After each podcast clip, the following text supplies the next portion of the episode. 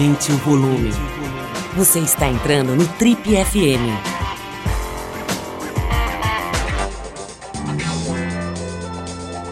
Oi, eu sou o Paulo Lima e essa é a versão podcast do Trip FM.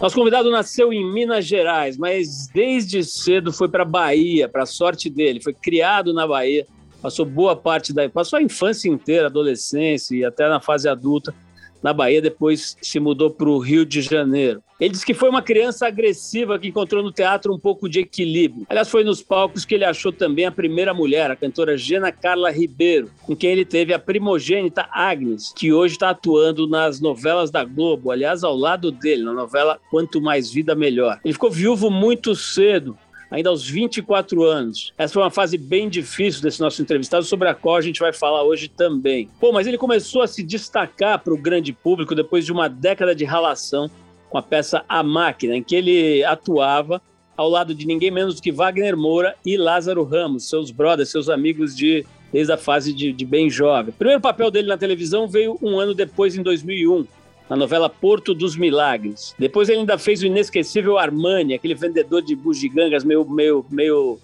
meio pilantra, né? meio safado de tapas e beijos, aquela série de humor bem legal da Globo. Ele fez também uma série de outros papéis relevantes em novelas da Globo, que acabaram le levando ele para a prateleira dos galãs cômicos, se é que isso existe. Nos cinemas ele interpretou brilhantemente o palhaço Bingo, inspirado na vida de Arlindo Barreto, o Bozo da televisão. Casado atualmente com Adriana Esteves, já faz um bom tempo, né? Casado com Adriana Esteves, ele ainda se prepara para estrear o mais novo filme de Júlio Bressani, chamado Capitu e o Capítulo. Bom, já deu para sacar que o nosso convidado de hoje é o genial e simpaticíssimo Vladimir Brista. Vladimir, nós estamos gravando esse programa, cara, por, por via remota, né, por, por, motivos óbvios, mas eu estava agora, cara, antes de pegar aqui a, de entrar aqui com você, vendo o terceiro dia do Pipe Masters, né, cara, grande campeonato mundial de surf, tá lá, tava lá o Felipe Toledo enfrentando o irmão do John John Florence lá, enfim, aquela história, um pipeline razoável, sei lá, quer dizer, razoável, para mim enorme, mas assim, seis a oito pés, enfim, cara, eu quero começar resgatando. O nosso último papo faz 10 anos já e a gente falou de surf, da tua ligação com essa, com essa atividade, né? As suas origens lá na Bahia. Na verdade, você nasceu em Minas Gerais, né? Mas se mudou moleque para Bahia e, e tua, tua história se dá toda lá na Bahia e tal. E, e, a gente falou disso um pouco, inclusive da tua amizade com os, os baianos havaianos, né? O Yuri Soledade e outros, os, o Márcio Freire. Enfim, minha primeira pergunta, cara, como é que tá o teu surf aí? Eu ouvi dizer que você andou surfando esse fim de semana. Me conta um pouquinho assim, o quanto, o quanto esse negócio, cara, ainda tem importância na sua vida? Cara, eu sou eu sou fissurado por surf, assim. Eu, eu costumo brincar que todo cidadão, todo indivíduo, ele tem que ter direito a um elemento alienador. E o meu é o surf, né? Aquele momento que eu tô alienado, eu boto e tipo assim, depois a gente salva o planeta. Agora deixa eu só ver um pouquinho de surf, onda, a competição também, eu curto assistir. Já tive a oportunidade de ver pessoalmente, inclusive, no final do, do, do, Pipe Master em 2018, quando Medina foi campeão, é, bicampeão na ocasião. E e, cara, gosto demais, assim. O surf para mim tem uma importância enorme, é, porque é como se fosse um pouco, em alguma medida, aquela cenoura que o, que o cachorro da corrida maluca corre atrás, nunca alcança, o, o coelho, né, no caso, né, corre atrás da cenoura, mas que faz aquela, que faz a, a esteira girar e dá, e dá força pro, pro, para a corrida não parar, né, para aquele jato, para aquele carro, para aquele veículo não parar. Eu sou meio assim, o surf é, é, é, tá sempre num lugar distante que eu pretendo alcançar e para isso eu preciso estar bem, vivo, saudável, eh, com realizado profissionalmente. E tô sempre aí eu tenho sempre um sonho, eu tenho sempre um, uma viagem. É, eu sempre acho que, que eu preciso estar fisicamente bem para surfar. É, claro, já mudei corpo um pouco em função de trabalhos, mas eu várias vezes cheguei para médico, procurei médico, professor de ginástica e falei assim, olha, eu não importa o corpo que você vai, eu preciso ter um corpo possível para surfar. Então, claro, problema na coluna, problema não sei onde. Eu falei, se você disser que eu preciso fi ficar um vegetariano levíssimo, com, com 50 quilos, eu vou virar um, um graveto. Se você disser que eu preciso ter uma obesidade, que só assim meu, minha, minha coluna vai parar de doer, eu vou me tornar uma pessoa obesa, porque eu quero continuar surfando, entendeu? Então, ele acaba virando meio o meu estímulo para eu, eu seguir eu seguir, porque de resto é trabalho, educação, filhos e esperança. Ô Vladimir, tem, tem uma, uma coisa que, que evoluiu muito, cara, não sei se você tem observado, é a técnica de ensino do surf. Né? Eu estava vendo esses dias, por exemplo, tem uma, um pessoal na Austrália, cara, que tem uma, uma espécie de, de uma empresa de assessoria técnica que trabalha com iniciantes, né? o cara que não sabe nada, até profissionais. Os caras já treinaram alguns profissionais top 32 aí do circuito e tal. Então, eles têm. É, é parecido com aquelas escolas de esqui que existem há, há, séculos, né, na, nas montanhas mais tradicionais aí do mundo do esqui na neve. Existem escolas com alta tecnologia de ensino. Tal. Isso não existia no surf. De umas décadas para cá começou a ter né, uma, uma metodologia, mas hoje isso está altamente avançado, com aplicação de ciência, da física, de, Diabo a quatro, né? Mas uma das coisas que os caras te perguntam quando você se aproxima desse universo é o seguinte: como é que você se classifica numa escala que vai de total ignorante ao beginner, né? O iniciante, que é o cara que já, uhum. pô, pelo menos entrou na água, tem um calção, né? Tem uma, uma uhum. noção do que, que, que a quilha fica para baixo, não fica para cima, né? O, o, iniciante. Aí tem lá um, um, uma coisa de intermediate, né? O intermediário Daí tem o Advanced Intermediate, que é o intermediário avançado, e aí tem o avançado. Né? Considerando essas categorias, se você fosse preencher a ficha da escolinha lá na Austrália, cara, onde é que você se situa ali? Essa pergunta é muito boa. Enquanto você ia formulando ela, eu lembrei de um amigo meu que estudou inglês a vida inteira e sempre que perguntavam para ele em que nível você está, level 5, level 5, eu sou level 5. E eu tenho essa sensação com o surf, assim. Eu, eu como eu atingi o level 5, digamos assim, ainda muito novo, comecei a surfar com 11, então com 13 eu era level 5. E eu com 13 surfava que eu surfo hoje em dia, na, na essa época dava para correr um campeonatozinho em Itacaré, um campeonato de escola, né, um, um, intercolegial ali entre outras escolas, com alguns resultados positivos em um primeiro lugar, inclusive, categoria Mirim. Mas isso não me coloca num intermediário avançado, não. Assim, eu, eu, eu, só, eu só me considero intermediário avançado quando eu estou com autoestima boa. tipo, a foto que eu consegui essa semana entubando na Praia da Grama, eu falei, opa, isso eu acho que é um intermediário avançado. Mas eu, eu, eu sou um pouco mais modesto assim, nesse ambiente. Então, eu diria que eu sou intermediário. Eu, sou interme... eu, eu, prefiro chegar e dizer que eu sou intermediário, o cara fala assim: não, mas você é um intermediário avançado. Eu, eu prefiro ouvir o elogio do cara do que eu chegar para o cara e falar assim: olha, eu sou um intermediário avançado. Aí o cara daqui a pouco me tira do mar e fala assim: desculpa, vou te dar uma outra prancha, porque você é só intermediário. se, se isso servir de alento, cara, eu tive uma vez o privilégio de passar uns dias com o Gary Lopes, né, que é para muita gente uma espécie de, sei lá, um Hélio Grace do surf, vamos Sim. dizer assim. E é um cara que, inclusive, se afastou um pouco do, do mundo competitivo no auge dele, tal. tem toda uma mística, né? E continua lá com, se não me engano, 71 anos, continua surfando bem, super, super em boa forma e tal. E, e nessa época, já faz bastante tempo, faz mais de 20 anos, ele me falou algumas coisas. Tem aquela frase que é clássica, de que o melhor surfista é o que se diverte mais, mas a, a, frase que ele me falou que eu achei mais interessante, cara, ele me disse o seguinte: olha, o que me faz é, fascinar por esse negócio é que não importa onde você esteja, sempre tem um estágio além, né? Então, não importa em que lugar você está da tabela, se é o intermediário avançado, intermediário mais ou menos, ou profissional, sempre vai ter. E, pô, isso dito por um cara que foi, se não me engano, o segundo ou terceiro Pipe Master. Né? Ele dominava a cena competitiva no início dos anos 70 e era considerado o melhor cara do mundo. Né? Então, isso dito pelo cara que supostamente está lá no, no pico do Everest. Né? E aham, ele falou, cara, aham. sempre tem. Eu olho, eu olho certos atletas, certos surfistas e falo assim, puta, meu, como é que eu chego nesse lugar, né? Então essa, você falou sobre isso, né? Pô, sempre tem um, um, alguma coisa nesse negócio que eu estou almejando, né? Então acho que isso talvez seja uma parte dessa mágica aí que faz tanta gente gostar desse é, negócio, né? É, mas isso, isso, é, do, isso é, é, é do esporte e é da vida também, né? Essa coisa de você né, né, o esporte também, o cara que arrebentou num jogo, ele fala, cara, podia ter feito um gol a mais, eu podia ter dado um, eu podia ter pego mais de jeito aquela bola ali, deu, foi gol, mas, deu, mas eu dei de canela, né? Eu queria ter dado ela com cheio no pé. Sempre tem, no surf é inevitável também, e, e, eu acho que isso é um pouco vida, né? Assim, tipo, essa insatisfação, né? Por exemplo, não tem um trabalho meu que eu olho que eu não acho que eu podia ter feito melhor, assim. Então, cara, essa, essa, essa você está me dando a deixa, né? Tem mesmo essa coisa da metáfora no esporte em geral, né? Mas no surf acho que talvez até mais de você sacar a sua insignificância, né? O quanto você é insignificante ah, no planeta e ao mesmo tempo você é capaz de dançar com, a, com o mar, né? Enfim, tem toda essa essa, essa metá essas metáforas possíveis. E aí você já me dá uma um gancho, cara, que é legal, que é o seguinte: nós vimos agora o, o, o, surfista mais famoso do Brasil e talvez o melhor do Brasil, né? Um dos melhores do mundo, três vezes campeão mundial pedindo um tempo, né? Dizendo que, pô, é. enfim, tá, tá lá com questões mentais, saúde mental, fala-se em depressão, questões com família, separou da mulher, todo esse quadro aí que todo mundo já está sabendo, né?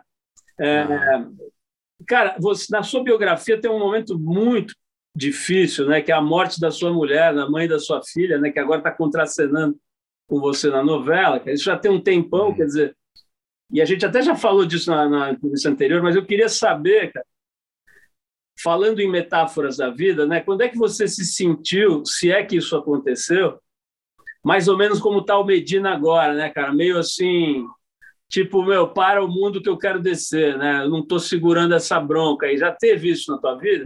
Assim não, assim não. É, é, é... Eu, eu ia botar um tempero a mais, assim, no caso da história do Medina, porque é, é uma pessoa muito evidente, porque atualmente é o melhor surfista do mundo, né? sem dúvida nenhuma, é o atual campeão mundial. É, isso já traz uma evidência enorme, e o fato de que a gente vive hoje essa loucura de que você não, não existe mais o privado, né? só existe o público né? na vida de todo mundo, por causa das redes sociais, etc. Então, eu, eu acho que tem um, um, dado a mais, assim, que, que eu acho que maltrata mais ainda, assim, que é o fato de que mesmo você no momento seu particular, você precisa dividir isso com as outras pessoas, etc. E você é bombardeado o tempo inteiro pela expectativa dos outros em relação à sua vida. Então, é, eu, eu, coloco bem distinto, assim, talvez é, um, um, evento traumático na minha vida, no momento que ninguém sequer me conhecia, a não ser as pessoas do, do, do meio teatral em Salvador, né, com, com, essa situação dele. Mas também a gente não precisa é, é ter qualquer tipo de é, fragilidade emocional, né? Para isso você não precisa estar em evidência a momento nenhum, né? Basta que algo traumático é, ou, ou, mesmo questões suas hormonais ou químicas do seu organismo lhe, lhe, lhe pregue essa peça, digamos assim. Então todo mundo pode ser vítima de algum momento dessa história. Eu te confesso que apesar dessa situação muito traumática que eu vivi, na verdade foram duas, né? Porque foi é, a perda da minha mulher, mãe do, da, da, minha filha, e em seguida, logo em seguida, uma briga judicial pela guarda da minha filha, que a avó materna queria, porque queria ficar com ela. E, e, que por um momento ficou, por um longo período, um ano e dez meses, ficou aos cuidados dela, com, com visitas esporádicas minhas. Então, foi um evento muito traumático, sem dúvida nenhuma, dois eventos né, juntos mais ou menos que a gente vive hoje em dia, né? A gente tem a pandemia, um evento traumático, a gente tem o governo, a gente, a gente tá tipo uma situação meio é um double, é uma, uma um double vaca, né? Uma vaca dupla que o cara toma no surf, né? Ele toma uma e a segunda vem na cabeça, né? E, mas eu, eu, eu, apesar de ter vivido isso traumaticamente lá atrás, eu, de alguma forma, eu não, eu não, não sucumbi àquilo, assim, eu não, no sentido de eu não parei. É, claro que isso me afetou, claro que isso né, me, me trouxe uma série de, de dores e traumas e coisas que ao longo da vida eu fui, fui reinvestigando e visitando, ou não, mas, o, mas eu não parei, eu, eu nunca tive isso de parar, de dar um momento de, de, tipo, alguma coisa muito traumática me fez parar e dizer assim, eu, eu, eu, eu não consigo amanhã estar tá, tá em pipeline, eu não consigo amanhã estar tá no estúdio de gravação, em cima de um palco. Eu vivi até uma situação contrária. O falecimento de Gena, sei lá, no, no, no, no, num dia e no dia seguinte eu tinha que estrear uma peça.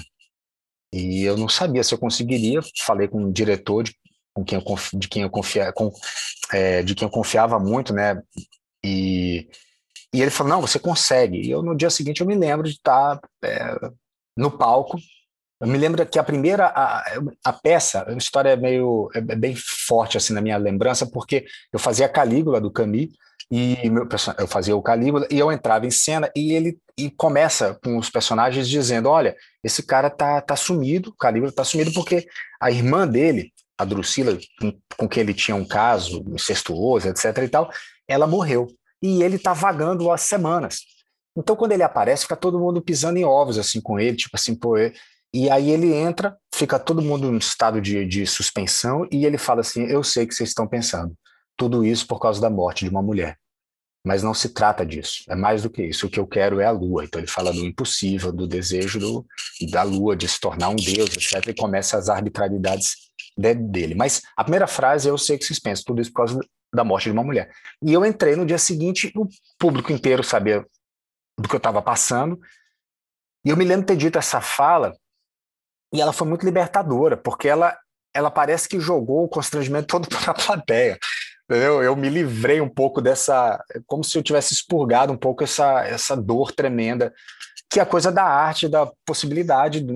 Então, eu, eu de alguma forma, eu, eu, eu tive uma experiência muito é, forte assim nesse sentido, mas diferente assim. Eu expurguei aquilo no palco. Ô, ô Vladimir, a gente, eu, eu, mencionei aqui rapidamente, né, que você está fazendo a novela com a sua filha, né, que deve ser uma viagem bem louca, né, mas é, que é essa filha que você batalhou tanto para ter do seu lado e tudo mais. Mas antes de hum. falar disso, cara, eu queria falar de um outro momento aí da sua vida, cara, em que você você topa fazer um filme com a sua esposa, né, com a, com a Adriana Esteves, que é uma atriz muito famosa, super conhecida e tal. Acho que pô, todo mundo sabe que você é casado com ela há muitos anos.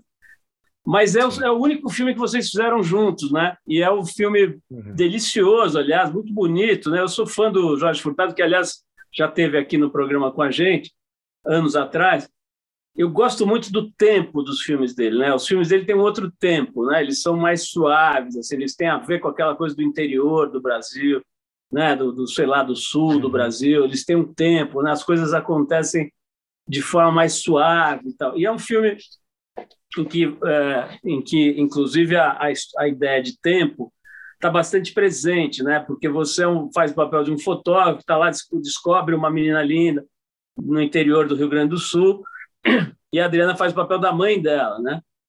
Que é casada uhum. com o Francisco Coco, que é um cara na vida real já com bastante idade, naquela altura já era, mas faz um cara ainda com mais idade, com, com, com a cegueira, com coisas assim da, do peso do tempo, né?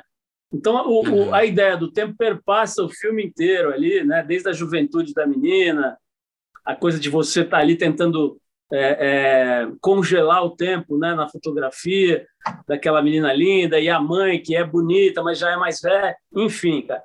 Primeira pergunta mais óbvia é assim: como é que é, cara, quando você vai trabalhar com a sua mulher, que é uma atriz de peso, né, cara? Não é qualquer atriz, é uma atriz considerada, enfim, entre as melhores do Brasil, na geração dela, certamente entre as três melhores do país, né? É, já deve ser uma coisa meio complicada, né, cara? Porque a sua mulher, mas ao mesmo tempo uma, uma, é como se fosse. Eu vou fazer uma analogia que talvez seja meio estúpida, mas é como se você fosse um faixa preta e a sua mulher é faixa coral.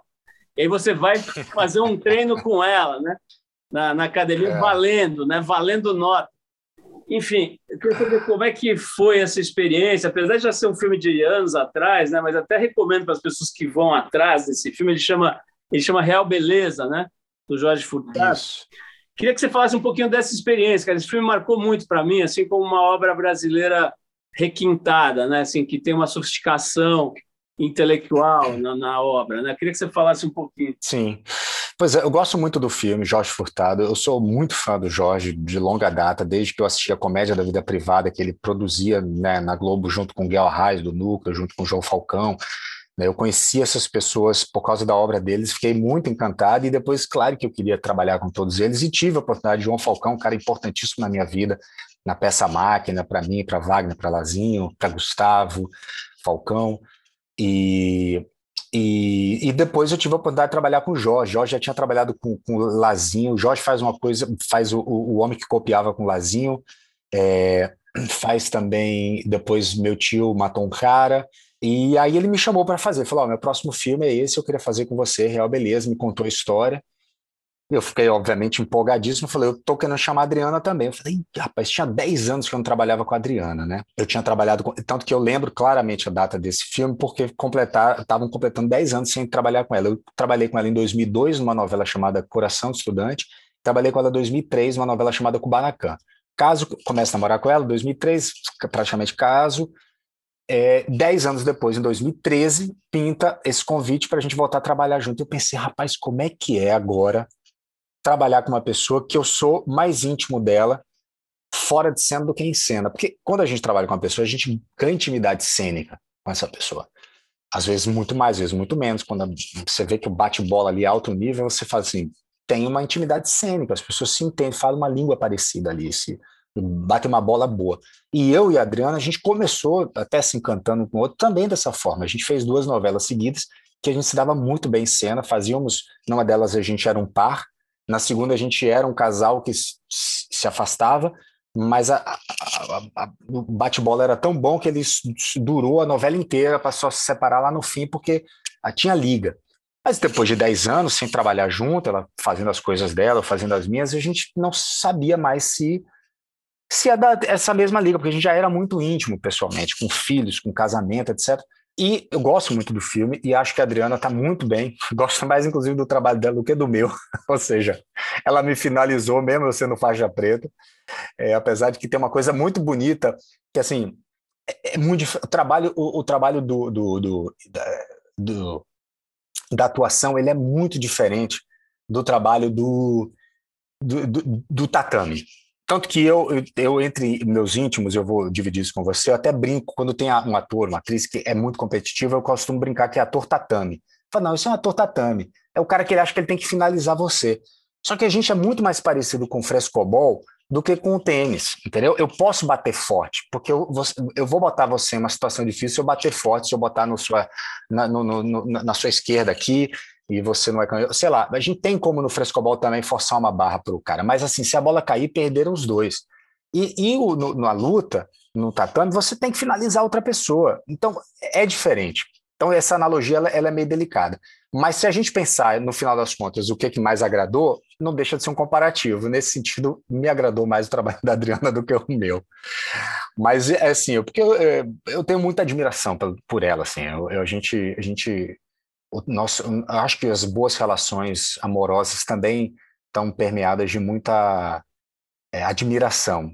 O, Vladimir, tem, ainda nessa pegando assim essa a pretexto desse filme incrível aí, Real Beleza, né? É, é meio um, eu não sei se existe isso, um quadrado amoroso, né? Um, tem o triângulo amoroso, é um quadrado amoroso porque tem a relação da, da, da personagem da Adriana com a do Francisco Coco, né? Que são casados, numa, um casamento uhum. meio vamos dizer assim, é, é, vamos dizer, atípico, né? É, uhum. o cara é bem mais velho e está doente, tá, tá, tá. Tem um acerto, né? Eles têm um acerto. Um né? acerto, é uma espécie de contrato, um acordo, uma, uma combinação ali. Aí uhum. tem, a, tem a, a, uma relação assim de admiração e de uma, uma troca sensual entre você, né, o seu personagem e o da modelo, né, da menina. Sim. E, tem, e aí tem uma, uma coisa que rola entre você e a mãe dela, que é a personagem da Adriana. Então é um, é um quadrado, aí uma medusa amorosa, cara. Mas é. em, to, em, todo momento, cara, pelo menos pra, pra, na minha leitura, né, vem essa questão da, do tempo, né, da passagem do tempo, da, da juventude muito aflorando ali na menina. Depois de uma certa, vamos dizer assim, do, do adulto que é você ali, tal, do cara que já pode tudo, mas não sabe bem o que quer e a Adriana, uhum. cara, numa, numa situação que é muito discutida hoje, talvez não fosse tanto em 2012, que é a situação da mulher, cara, que é muito criticada por quem envelhece. Né? Esse assunto está muito em pauta agora. Está né? Sendo uhum. muito falado agora, as mulheres de 50 anos querendo falar sobre isso, as mulheres uhum. de 60 anos, em menopausa, não sei o que. A gente na TPM, que está há 20 anos, aliás, estudando a questão feminina, tem tratado muito disso. Né? E é, uhum. eu não sei qual é a idade da Adriana, é, tanto ela quanto você tem, vamos dizer, são privilegiados genéticos, são caras que estão envelhecendo bem, estão bonitos e, e etc e tal. Mas, cara, vai envelhecendo, não há nada que se possa fazer por mais que os procedimentos e as rainhas do Botox estejam anunciando em outdoors por aí, não tem muito o que fazer, né? Como diria o poeta, a inexorabilidade do tempo. E na, na, parece, parece não, acho que é um fato, né, que para nesse mundo em que tudo é público, que você mencionou agora há pouco, assustadoramente tudo é público, né? Tem isso, né, cara? As pessoas ficam apontando o dedo para a Xuxa, porque a Xuxa está com ruga, porque a fulana está é. com barriga, porque não sei o quê.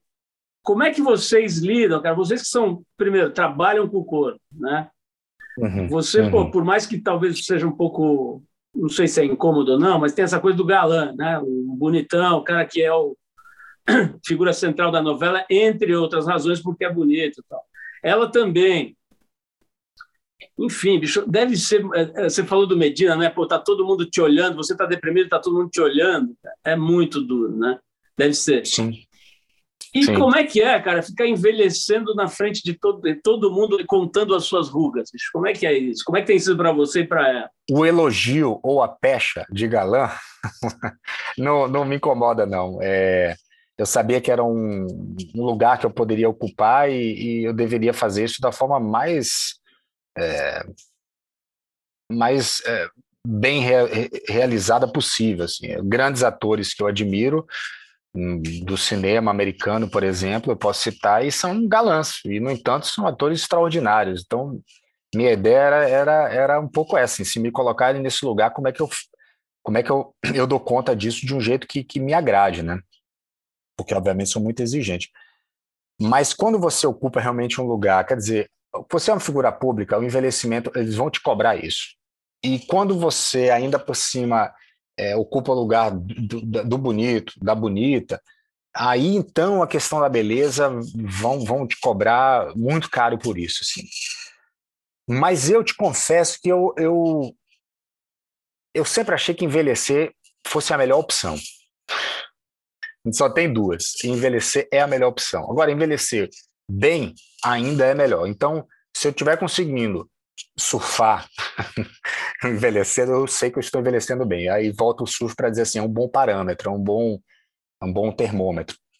É, e eu não tenho redes sociais, então aquele lugar mais baixo assim do, do da, da, crítica, da, da né, do, do, do, que você vai encontrar nas redes sociais por conta do anonimato, isso eu não encontro. Então, assim, eu posso encontrar uma pessoa que fala assim, ah, você está para nada, alguém que fala, alguém próprio da família que vai me chamar atenção para algum sinal de envelhecimento e eu vou pensar sobre aquilo, se, se aquilo me agrada ou não, se isso é possível é, corrigir ou não, se isso for incômodo, se, se eu gostasse dos meus cabelos de uma determinada cor eles ficarem brancos, se isso seria uma questão para mim, ou se eu estiver perdendo o cabelo, colocar cabelo fosse uma questão para mim. Eu não sei, eu, eu ainda não vivi nenhuma dessas experiências, mas, mas eu não me sinto muito julgado, não é, pelo menos o julgamento não chega até mim. Eu tenho certeza que as pessoas julgam, mas eu, como eu não tenho rede social e eu tenho muitos amigos que falam comigo, eu não falo com os inimigos, então eu não, eu não, eu realmente eu não, eu não sei. Eu, eu acho que eu ainda estou envelhecendo de um jeito, de um jeito que tá, tá bacana, assim. É, é,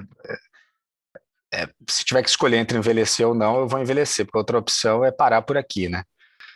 Então isso não, não me aflige demais, não. Assim, eu, eu, o que me aflige é dizer assim, putz, o que é que eu estou fazendo durante esse período? Que é que, como é que eu estou gastando esse meu tempo?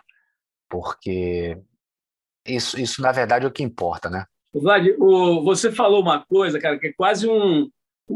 É quase não, né? É uma excentricidade, é um negócio completamente atípico, que é não ter rede social, né? Você, e, eu, e salvo engano a Adriana, não ah, tem redes sociais. É. Né? Isso assim, puta, daqui a pouco vão te colocar no Museu de História Natural para ser estudado e tal. Né? Eu, eu, eu também não tenho e me sinto assim, às vezes, cobrado mesmo. Né? Pô, mas cadê você no Instagram? Sim. Pô, como é que você não está lá? Caramba, te procurei ontem o dia inteiro.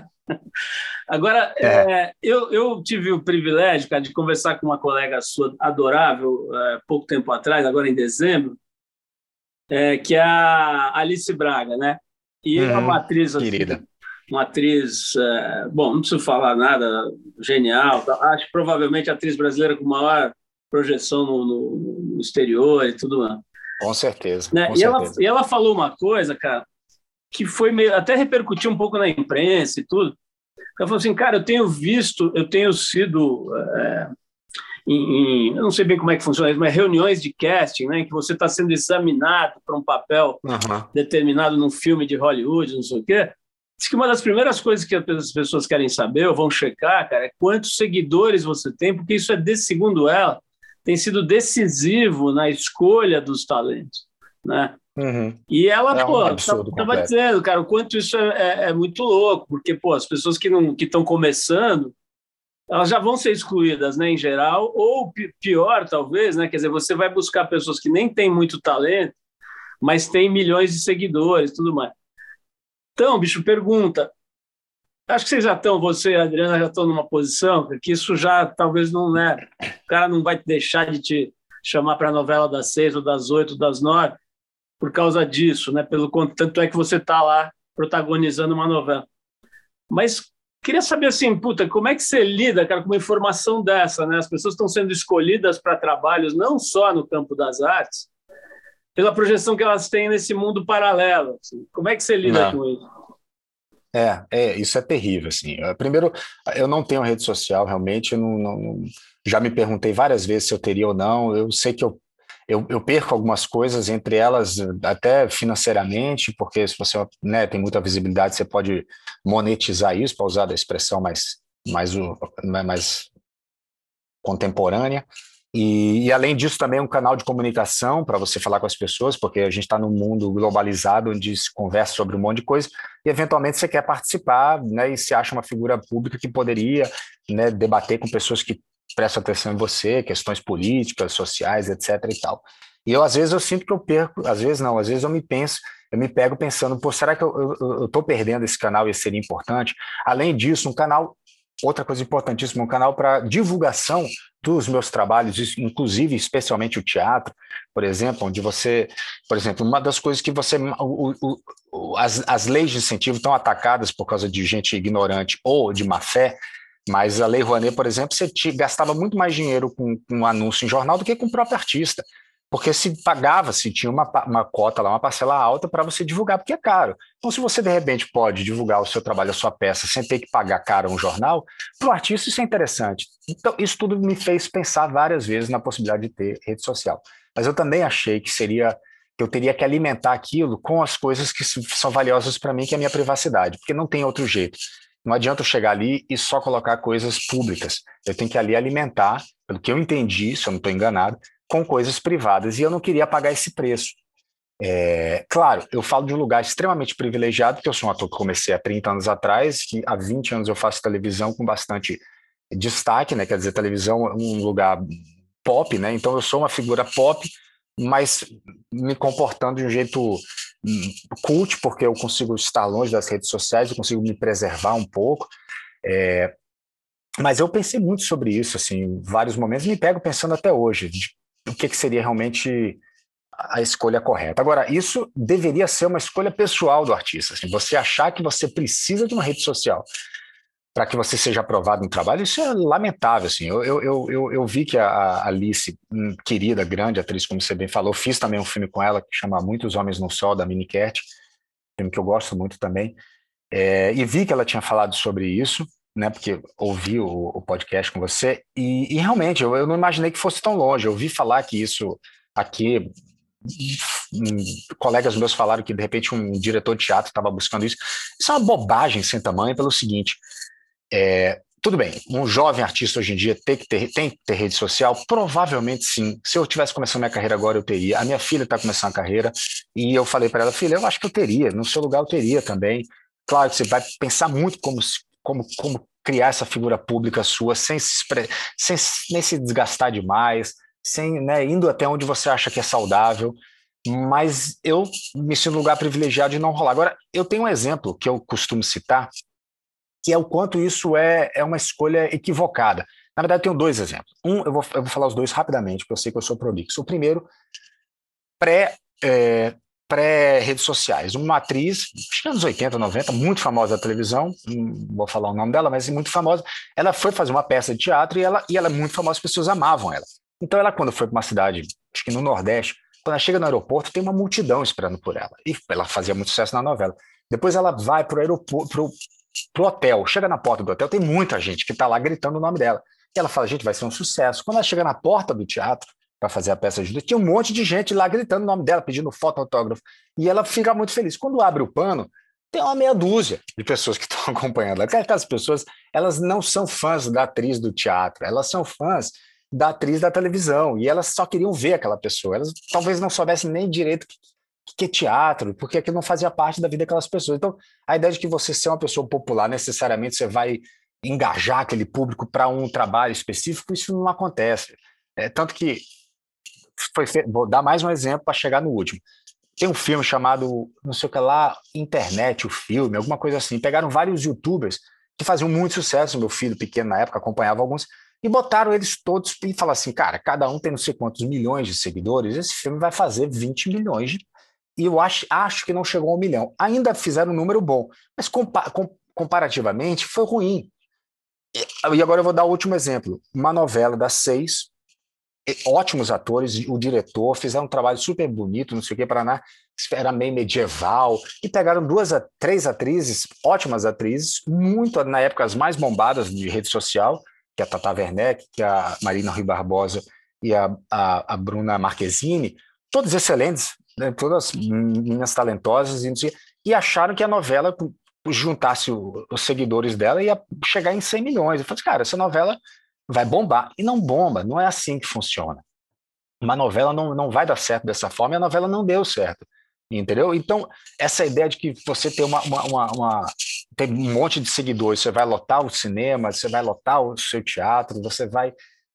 Você, principalmente uma novela que você tem que fazer 160 capítulos e engajar aquele público, as redes sociais elas, elas não pertencem a esse mesmo universo. Assim. Eu, eu, eu vou seguir acreditando nisso, porque do contrário eu vou ter que ter rede social para trabalhar, né? É, tem, tem toda essa discussão, né, de até onde vai a TV aberta, né, até quando as pessoas, essa geração, é, a sua filha mais velha, você teve filho muito novo, mas eu tenho uma filha de 16, né, e ela uhum. já não sabe direito o que é a Globo, assim, ela não sabe direito quem é o Faustão, por exemplo. Você precisa explicar para ela quem é o Faustão. Silvio Santos, então, as pessoas veem livro de história, né? Você conhece, o, sei lá, o, o, Duque de Caxias e o Silvio Santos pelos livros de história. Enfim, tem essa, essa questão toda, mas é, queria falar de um outro ponto, cara, que é o seguinte: eu não não estou assistindo a novela que você está protagonizando, mas eu fui lá ver para me preparar para a entrevista, né? É, algumas cenas e tal, e conhecer a sua filha, que eu também não conhecia, e tal, para me instruir aqui para a entrevista. Né? E parece ser uma novela bem legal. Então, assim, eu vou falar de uma novela que não é necessariamente da Globo, nem vou dizer que novela é, nem que emissora, mas eu vi outro dia uma. Eu tentei ver uma novela, e assim, não, não, tanto, eh, tanto não, a ideia não é criticar, que eu não vou citar de que emissora nem que, que novela é, mas achei constrangedora, assim, achei uma coisa muito caída, cara, muito texto péssimo, um roteiro totalmente inverossímil, assim, uma coisa que jamais aconteceu, por mais que tudo bem, é ficção, mas pô, começa a desafiar um pouco a sua inteligência, né? Uma, uma trama totalmente tosca e tal. Cara, é, assim, evidentemente, como você mesmo citou, isso acontece na Globo também. Às vezes as coisas não dão certo, uma novela não fica boa, o texto é uma merda, claro. ou, ou, a química não rola. Tal. Não vou pedir para você citar se é que houve, mas assim, já aconteceu, cara, se se vê numa armadilha profissional, assim, de repente você está numa roubada e não tem saída. Já, já, você já, vai ter que ficar meses naquele desespero. Não, já fiz, já fiz. Tem uma novela, eu posso falar isso enfim, uma das pessoas que fracassou a novela fui eu, né? Então, eu falo isso tranquilamente, para a gente aprender com os erros. A novela chamava Começar de Novo. A novela não deu certo mesmo, assim, a gente não conseguiu se encontrar nada, nem a, a atuação, nem, a, nem o que foi escrito, nem o que foi dirigido, porque principalmente o que é escrito, que é dirigido e que é atuado precisa estar tá, viver um consenso, né? Por exemplo, essa novela que a gente está fazendo agora não é uma novela realista, ela, né, a gente, os quatro personagens morrem principais, encontro com a morte, a morte fala que vão voltar, mas um deles só tem mais um ano de vida, e tem um monte de coisas fabulosas. A gente, ao longo da história, tem essas novelas, né, um anjo que caiu do céu, etc., coisas que brincam com a fábula, o próprio Agnaldo Silva tinha aquelas novelas com aquele realismo fantástico, a gente faz parte da, da, da nossa linguagem também, a gente, né, a gente consome isso também. Agora, para isso ser feito, você precisa também com, combinar isso com, com os russos, né? Você precisa combinar com os atores, que você vai ter uma, uma, uma, abordagem menos realista na atuação, você precisa combinar isso com a direção, a forma como, ela, como a, a dinâmica daquelas cenas vai, vai, vai, vai acontecer. E, e enfim, e, e, isso eventualmente não acontece. Né? Então, por exemplo, essa novela, eu gosto do resultado da nossa novela, e eu acho que a nossa novela ela é escrita para ela ter uma dinâmica de uma novela de humor da sete. Toda vez que se aproxima disso, eu acho que ela vai melhor. Mas é muito difícil realmente a gente acertar sempre, senão. É, eu acho, e, e, aí voltando um pouquinho, você chamou atenção para a coisa de, do público jovem e às vezes de uma novela que você não, não consegue ser crível e, e, e subestima a nossa capacidade de compreensão. Eu acho que as novelas, elas talvez com o passar do tempo, eh, o público está mudando, né? O canal, eh, os espectador de canal aberto está mudando também. Muita gente que tem acesso aos, às plataformas, aos streams, pode pagar, acaba né, gastando tempo com aquilo, mas uma boa novela ainda engaja muita gente. Mas as novelas têm muitos capítulos. 160 realmente é uma coisa que talvez, com o passar do tempo, eles passem a diminuir, para que você repita menos determinadas situações, para você possa trabalhar de forma mais coesa na trama e aí ela talvez passe a interessar mais. Quer dizer, a gente tem séries nessas, nessas plataformas são, se você pegar, os caras produziram muitos capítulos, muito próximo do que seria uma novela, tudo bem, ao longo de dois, três anos e não ao longo de seis meses. Mas só para dizer assim, que tem um lugar que pode ser de confluência, de um, de um aprender com o outro. Quando a Avenida Brasil surgiu em 2012, por exemplo, todo mundo ficou chapado, inclusive eu, eu dizia assim, pô, ele gasta muito, ele gasta muito. Ele gasta muito, é. O João Emanuel, que é um excelente autor, um dos melhores que a gente tem hoje em dia, ele gastava muita informação que, assim, ao invés de gastar duas ou três semanas para ele desenvolver uma determinada trama, ele gastava três dias. E a gente ganhava um ritmo de uma série.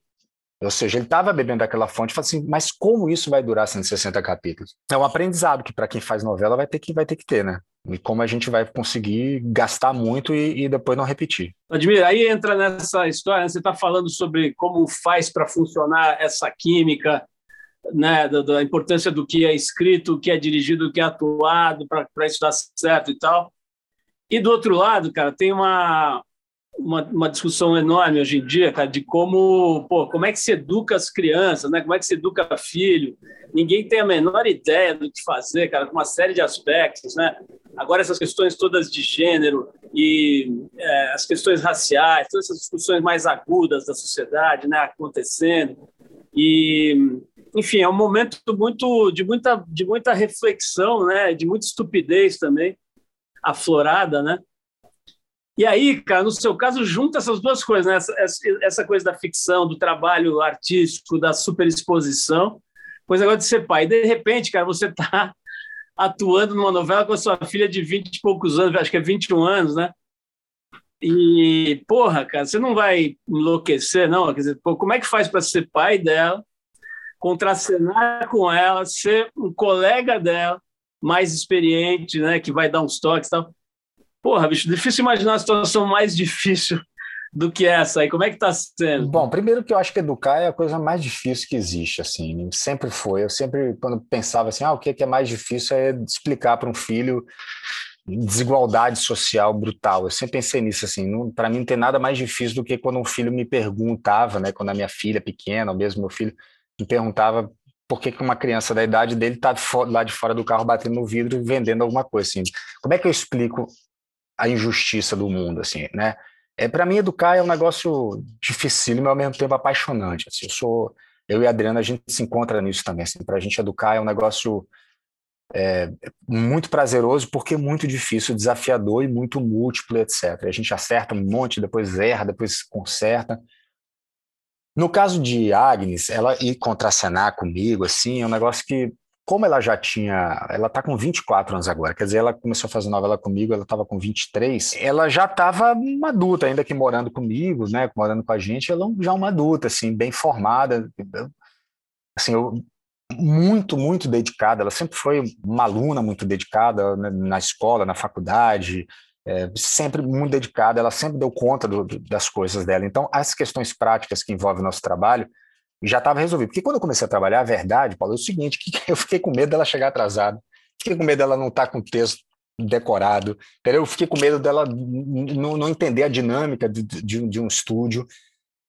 E, e, pelo contrário, ela chegava sempre pontualíssima, ela chegava com o texto não só decorado, mas muito bem entendido, porque ela tem uma compreensão muito boa. Isso vale, acho que isso é dela.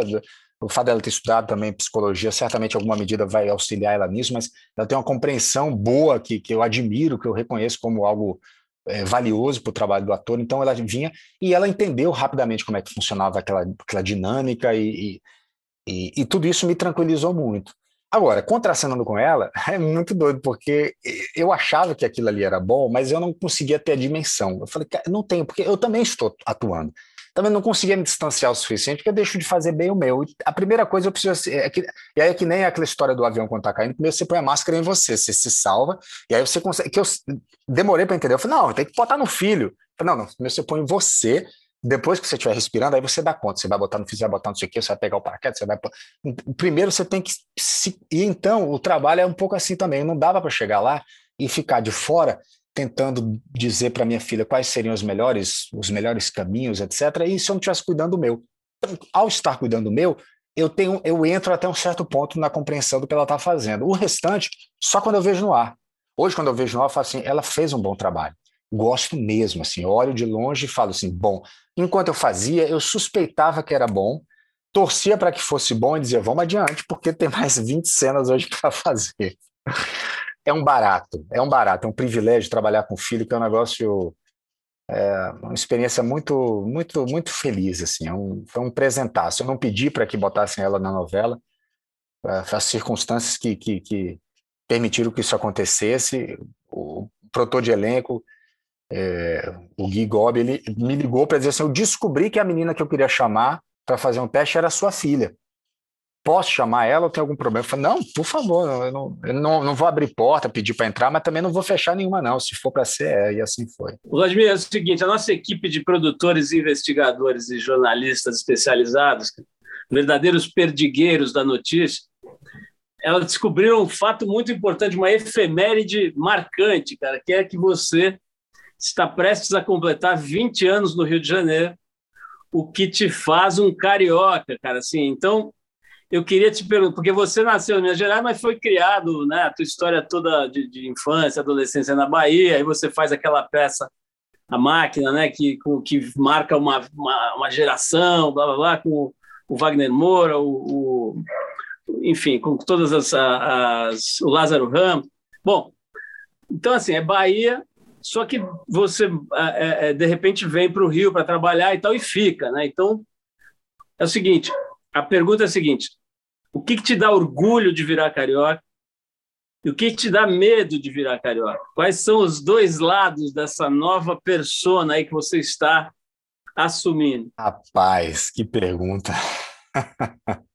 é, eu estou fazendo o mesmo tempo de, de Rio que eu tenho de, de Salvador, né? Eu nasci em Diamantina, passo três anos na Alemanha, volto para Salvador com quatro e vivi lá até os 25. Depois saio de lá e agora estou completando né, os mesmos 21 anos de Rio. Bom, primeira coisa que o Rio de Janeiro é, é, é absolutamente lindo, lindo, lindo, lindo. E a gente, o ser humano só não, não valoriza a beleza se ele, se ele realmente não, for muito tolo, né? E a beleza no sentido mais amplo dela. Mas o Rio de Janeiro é uma cidade linda. Tem altas ondas. Eu encontrei a minha mulher, né, minha parceira de vida aqui. Fiz filhos aqui, quer dizer, fiz um filho aqui, a outra filha se encantou também. Então, é, essa coisa de raiz, por exemplo, assim, as minhas raízes estão estão na Bahia, assim. Eu e à medida que eu fui morando no Rio, eu fui entendendo o quanto eu era baiano, porque como eu tinha nascido em Diamantina, como eu tinha morado um tempinho na Alemanha, eu chego em Salvador e eu me sentia um pouquinho, sabe, sem muito lugar de fala, né? Como se diz hoje em dia, pra, enquanto baiano. E depois que eu saí de lá, é que eu fui entendendo, rapaz, eu sou daqui, assim, é, é, é, é aqui as minhas referências culturais, minhas referências né, pessoais, né, a minha escola, a minha, minha, foi tudo aqui. Eu sou muito baiano mesmo, com muito orgulho. Mas assim, eu tenho, eu tenho família com raízes aqui no Rio de Janeiro, então isso também só isso já me faz carioca, me faz. Eu percebi também o quanto era importante me reconhecer aqui quando eu mudei o meu, meu título de eleitor, né? Sei lá, depois da segunda eleição que eu não votei, falei, vou trazer meu título para cá, eu preciso participar aqui como cidadão carioca e, e, não, não, não basta usufruir do que o Rio de Janeiro tem de bom, que é me deu, me deu família, me deu é, oportunidades profissionais muito boas, né? não só na televisão, como no cinema e mesmo no teatro, que eu já tinha em Salvador. Mas também vamos encarar esse negócio aí, cara. Vamos encarar essa vida política aí que, que o Rio de Janeiro ele é pródigo em, em, em, em votar em, macaco, em votar em como é, é, é, é, outros animais era o cacareco, né? Como era o rinoceronte. O rinoceronte e votar em governador que vai preso. É, a especialidade mesmo, em... a especialidade acho que é pilantra, né? Pilantra, pilantra. E nesse momento, milicianos aí, né, a torta e a direita, é, e a gente tem que participar dessa vida pública também, mas não é fácil. Essa parte mais difícil do Rio é você saber que, sei lá, 30% do estado é, é do, da cidade do Rio de Janeiro é, é, são, são milicianos tomando conta. Né? Além dos traficantes, uma outra parte, mas é que o traficante não tem um braço político, né? Então, enquanto os milicianos têm. Então, é assim, essa é parte ruim mesmo do Rio de Janeiro, assim, é um negócio que a gente tem, que, tem que viver e, e discutir isso, né? O Vladimir, para a gente ir terminando aqui, que eu tenho que te liberar aqui para o seu próximo compromisso, é o seguinte, eu te falei das nossas perdigueiras, eles são famosos, né? Os investigadores que a gente tem aqui para fazer levantamentos aqui no programa, cara, e a gente investigou que você esteve há algum tempo. Bom, nessa investigação é mais fácil porque saiu na, na TV Globo no programa lá do Luciano Huck, mostrou você na piscina do Kelly Slater, né, que na época era uma coisa muito novidade e tal, né, agora já tem aqui no Brasil, já tem não sei o quê, mas assim, você foi lá surfar e a gente tinha um, um, um olheiro ali no carro, dentro do carro, olhando você e examinando, tá falando que você foi muito bem, além de ter sido muito gente boa, surfou bem e tudo, nosso, o nosso o nosso repórter ali, então, a pergunta para finalizar é o seguinte, cara: se o seu público cara, pode esperar, ainda para essa encarnação, te ver em pipeline, é, é, com o coach do Danilo Couto, ou em Jaws com, com o coach do. do é, pô, agora me escapou o, o Yuri. do Yuri Soledade, rei de Maui, né? o brasileiro mais respeitado, eu acho, de Maui e que é também um dos mais respeitados dentro da Green Jaws. Quer dizer, o que, que é mais fácil, para as pessoas que não entendem muito o que eu estou dizendo, é o seguinte: uma das ondas é, é uma onda considerada a, a, talvez a mais técnica, difícil e perigosa do mundo, que é pipeline, é uma das. Hoje tem lá Tahiti, Fiji, mas enfim, é uma onda extremamente técnica, muito rápida, muito difícil, de, muito fácil de cair, com um fundo muito raso, né? uhum. né? De, de corais difíceis, enfim. A outra é considerada talvez a maior onda do mundo, ou uma das maiores ondas do mundo. Agora tem Nazaré e tal, mas Jaws lá em Maui são aquelas montanhas de 80 pés, 70 pés e tal que os caras surfam, inclusive que começaram a ser surfados na remada por três baianos, né? Os Mad Dogs. Aliás, cujo filme você narra, né? Mas enfim, é, o que, que é mais fácil, cara? Jogar você em Jaws com o Yuri ali de coach ou jogar em pipeline com o Danilo? Que que, onde você acha que daria para você sobreviver melhor? Jaws, Jaws, com certeza. Eu, eu, vou, a explicação assim parece bem ousado, né? Mas é o seguinte: eu, eu sou regular, né? Eu surfo de frente para a onda de, de, quer dizer, para a direita, né? Que Jaws é mais surfado do que do que pipeline. Pipeline você eu, eu teria que surfar backdoor, porque dropar rápido ali de backside eu, não, eu já não me garanto muito não. Eu te confesso que em 2018, rapaz, tive, foi o meu ano do surf, assim. Eu tive na piscina do Kelly, que é uma onda extraordinária. Eu tive em El Salvador com meu irmão. Meu irmão é um cara importantíssimo na minha vida. Eu comecei a surfar por causa dele, meu irmão mais velho, Maurício. E a gente teve em El Salvador junto, pegando altas ondas também. Um lugar que eu já tinha ido uma vez com, com o Zangrande, que eu tinha te comentado. E e aí, depois, em 2018, eu fui para Nazaré, tive a sorte de ver um, um, campeonato lá na remada, em 2018. E depois, no final do ano, eu fui para o Havaí, que eu queria conhecer a minha vida inteira, e, e, e uma época eu não tinha dinheiro para ir. Quando eu tinha dinheiro, eu não tinha coragem, porque eu sabia que se eu chegasse lá, eu ia ter que pegar a Sunset Pipeline, porque eu, eu me cobraria isso, porque eu ainda era um surfista jovem e razoavelmente atrevido, então não tinha coragem, fiquei evitando. Dessa vez eu já fui em 2018, dizendo assim: eu já não tenho mais idade, estou com meus filhos grandes, não vou me atrever a surfar né, em lugar nenhum desses. E aí, em 2018, eu fui, vi o Pipe Master, vi o Medina sendo campeão, bicampeão do mundo, e eu, eu conheci, né, já tinha conhecido na piscina o Igor Dantas, e ele me levou para surfar. Né, ele é muito respeitado também lá na Havaí, etc. Me levou para surfar e a gente chegou a parar em frente à, à, à pipeline num dia assim, e, e mas não estava bom. E eu falei, cara, dá para remar aqui para dizer que eu surfei, entendeu? Mas eu ainda pensei assim, acabou que a gente caiu em Vels, né? E e aí, quando eu fui para Maui, que eu reencontrei com, com Danilo, com o Márcio já tinha ido embora, né? Porque são os três Mad Dogs, né? E, e aí encontrei com, com o Yuri. Yuri tinha me dito isso. Aí ele me levou para surfar também lá em. Como é que chama? Roquipa. Roquipa. Roquipa, né? um vento, rapaz, mas a onda tava direitinho. Levou eu, o Felipe, meu enteado, a gente foi surfar. E ele disse, pô, pena que não tá dando jaw, senão eu te puxava. eu falei, não, Yuri, ele não iria, né? Ele falou, cara, te juro, eu ia botar você na, na onda, no certo, etc. Você ia pegar ali um rabichinho. Não é para pegar ali, é para pegar um rabichinho do, do menor dia. E eu te confesso que eu iria, sem, sem falsa modéstia, assim, eu te confesso que eu iria não faria nada extraordinário, não. Ia fazer aquela base caranguejo, ia ficar agachadão ali com o centro de gravidade lá embaixo para não capotar. Mas eu iria, eu me atreveria. Não sei até quando. O único problema de ser amigo do Yuri, cara, é que ele te leva para essas coisas, né? E você vai, né? E aí é. as consequências podem ser. Mas é uma.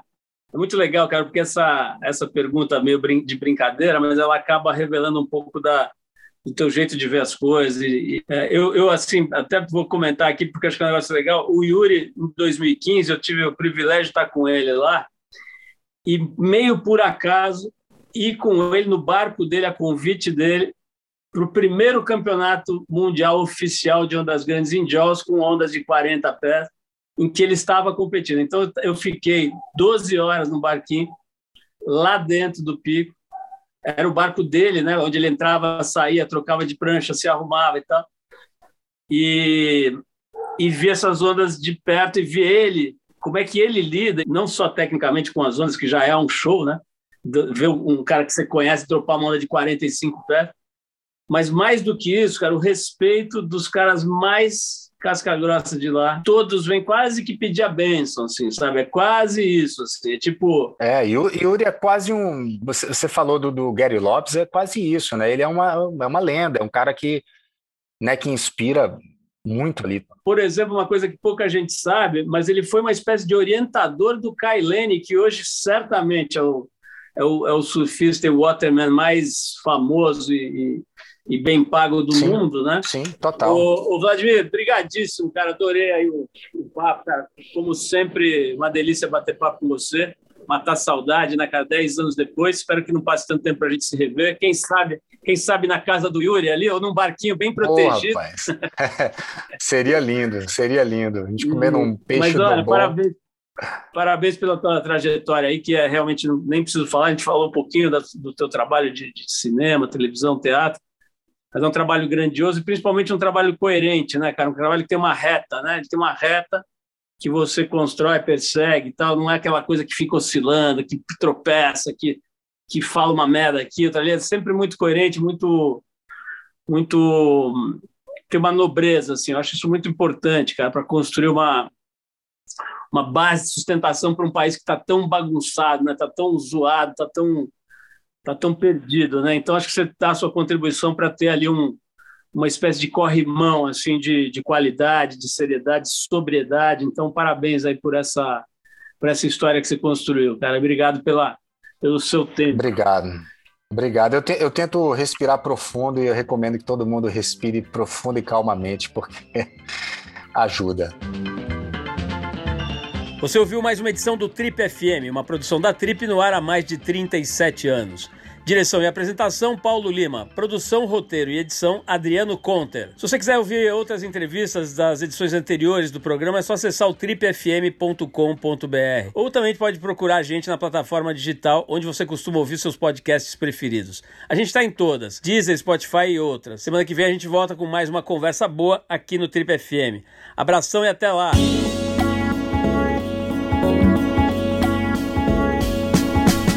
Você ouviu Trip FM.